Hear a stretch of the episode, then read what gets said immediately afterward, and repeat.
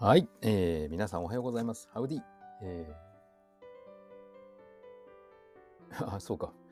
なんか、久々一週間ぶりに配信をしたらちょっと出だしを忘れてしまいました。ブエンディア、ハウディ。皆さんおはようございます。西谷の心筋梗塞克服に気略して西筋。その358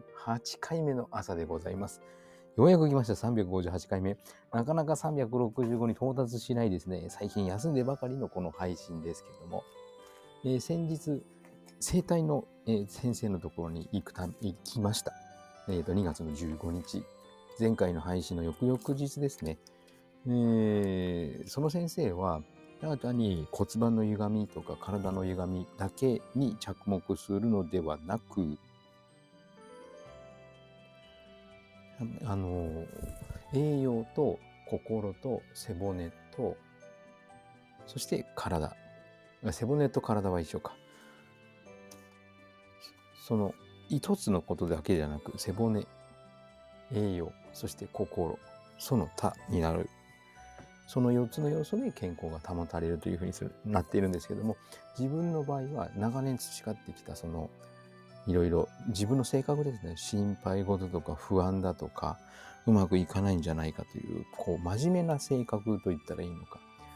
自分の考えが、その心に、その考え、心ですね。体に影響を及ぼし、えー胸椎4番という背骨の歪みが自律神経に影響し、えー心臓にある感情動脈を狭めて、というかそこに影響して心臓の流れが悪くなり、脈が速くなったり、血圧が上がったりしてるんじゃないかというふうに判断してくださる方なんですね。そのせ方の施術を受けて、なるほどなと。それで、な原因が分かって納得すれば人間の体って、あの、不思議と心が軽くなると人間の体も軽くなるもので、そこから調子がいいんですよね。だから、プラシーボ効果といって、いや、こうだからと言い切られたから納得して軽くなることもあれば、それが実際に本当のことで、で、歪みを人の徒手療法、つまり触ってですね、あの、整体、施術をしてもらい、軽くなった。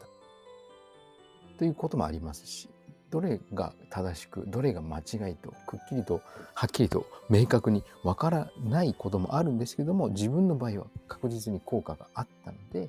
この先生とは相性がいいというふうに思います。で、その帰りなんですけども、タイ人の女の子が初の日本旅行だとか言って、全然日本語も喋れないのに、なんか群馬に行きたいとか言って、駅駅のニューデイズ、つまり売店ですね、の店員さんに、高崎行きの列車は何時なんだ何分なんだどうのこうのって言ってたから、まあ、多少英語ができるもので、で、タイの方って、あの、英語できるんですよね。タイ語なんですけども、もちろん母国語は。でも、私、タイ人の友人がおりまして、大体の人が英語が喋るって分かってたので、英語で対応し、えー一緒に列車に乗り込んで、自分の降りる次の次の駅が高崎だからと。で、どうやら高崎にホテルも予約をしていたし、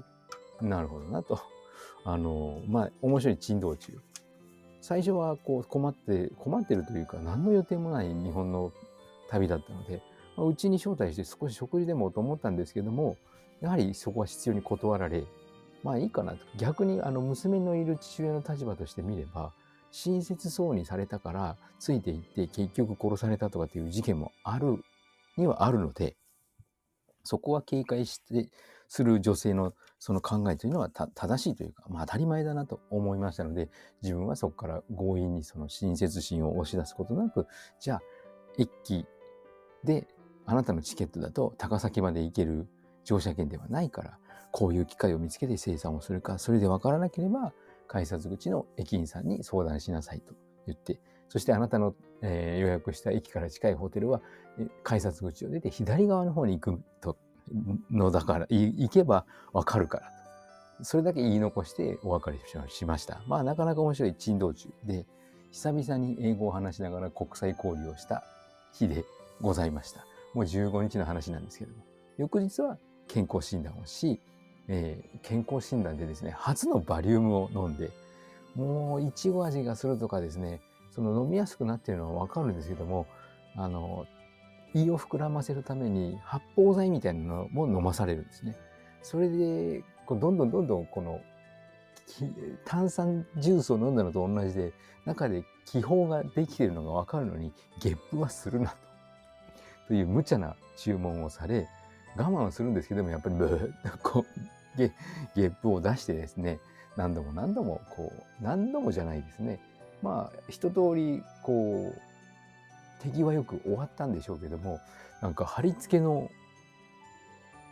ベッド、起立台ってリハビリで言うんですけども、それに貼り付いて斜め向いたり、あ右向い左斜め向いたり、右斜め向いたり、で、回転しますよと見たら、あの、若干こう、頭が下がったような、ねほぼ水平よりも少しだけ5度か10度頭が下がった程度なんですけども、なんかひっくり返ったような形に、姿勢をにさせられてですね、もうなんか人生初のバリウム、散々な思いにはならなかったですけども、びっくり仰天の健康診断でございました。その時の血圧120の80で、ね、お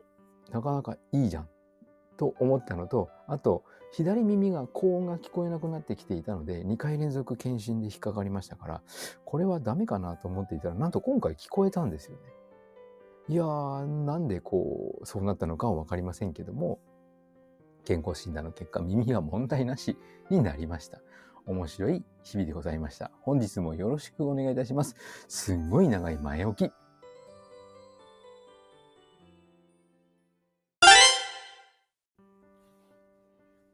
はい。改めましておはようございます。健康運動指導士、理学療法士、そして笑い療法士の西田隆です。今日のテーマは、パレオダイエットの、あの、詳細で、細胞のストレスを取る食材というものをについて報告したいと思います。パレオダイエットですね。まあ、原始人に近い食生活、変な化学調味料は使わず、食物の素材を生かしたみたいなこと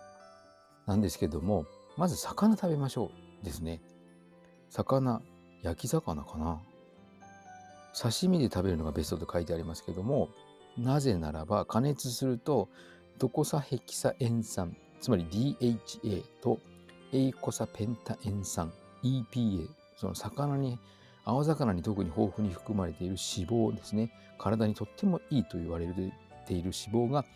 半減してしまうので、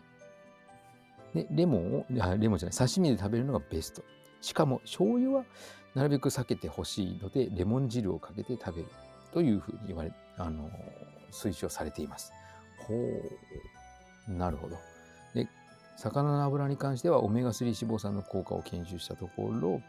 チリの副作用である体重や神経障害というのがないと。しかも、がん治療にあたってですね、子宮頸がんのリスクも変わっていく。ね、なんか魚の油、いいことずくめで大腸がんに関してはあのアメリカの大学の研究によるとビーガンというあの動物性の食品を取らないビーガン食と魚をよく食べる肉魚を肉は食べないが魚類は食べるペスコベジタリアンへっていうのを比べるともうそのペスコベジタリアンの方が優位に大腸がんを予防できたと。素晴らしい。ねいいことしか言わない。って言ったら、なんかもう全否定になっちゃいますけども、確かに自分もやっていて、このオーソモレキュラーのいいとこは強調したいので、よくわかります、この人情は。で、最後にですね、レインボーダイエット。食べ物の色、つまり、あの、虹色の、ね、あの見栄えがいいとか、色彩がとか、色合いがとかっていうふうに言いますよね。それはあながち間違いではなくて、リコピンの多いトマトとか、アントシアニンの多いナス、眼性疲労予防とかですね、で、オクラのルテイン、ね、ブルーライトのダメージを軽減するだとか、緑とナスは紫と、で赤、で、黄色は パプリカとかですかね。あと、オレンジ色の人参とか、そういったものを色合いよく取ると体にはいいというふうに言われております。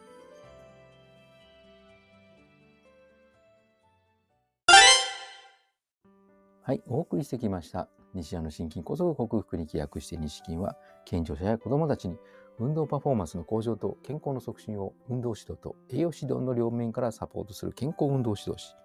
心身に障害を負ってしまった方々に医学的リハビリテーションを施す理学療法士、そして癒しの環境を提供し、安心安全なほっこりした笑いを引き出して平和をもたらす笑い療法士として活動する私西田隆が自分のこの心臓不調のこの症状を最初は最初はというか最初はワクチンが全て悪いと思ってたんですけどもおそらくそのコロナワクチン接種したことによるそれがきっかけのあの出てきた症状だと思うんですよね。でもワクチンによる影響というのは長く続かずに今となってはその心自分の心だとか生活環境だとか食べ物を良くしても内面が人の体の内面がつまり心がですね良くならないとあんまり変わらないよっていうのが分かってきたので、ね、心背骨を整え栄養はオーソモレキュラーそして運動をして包括的に自分の体を良くしようと取り組みその実践内容をお伝えしている音声ブログでございます興味のある方は明日も聞いてくださるととても幸せでございます。今日は仕事始まり月曜日なんですけど、私も土日働いてるので、全然なんか始まりという感じではなく、ああ、中間点という感じなんですけども、今日は副業の特別養護老人ホームに向かいたいと思います。皆様素敵な一日をお過ごしください。西田隆でした。ではまた。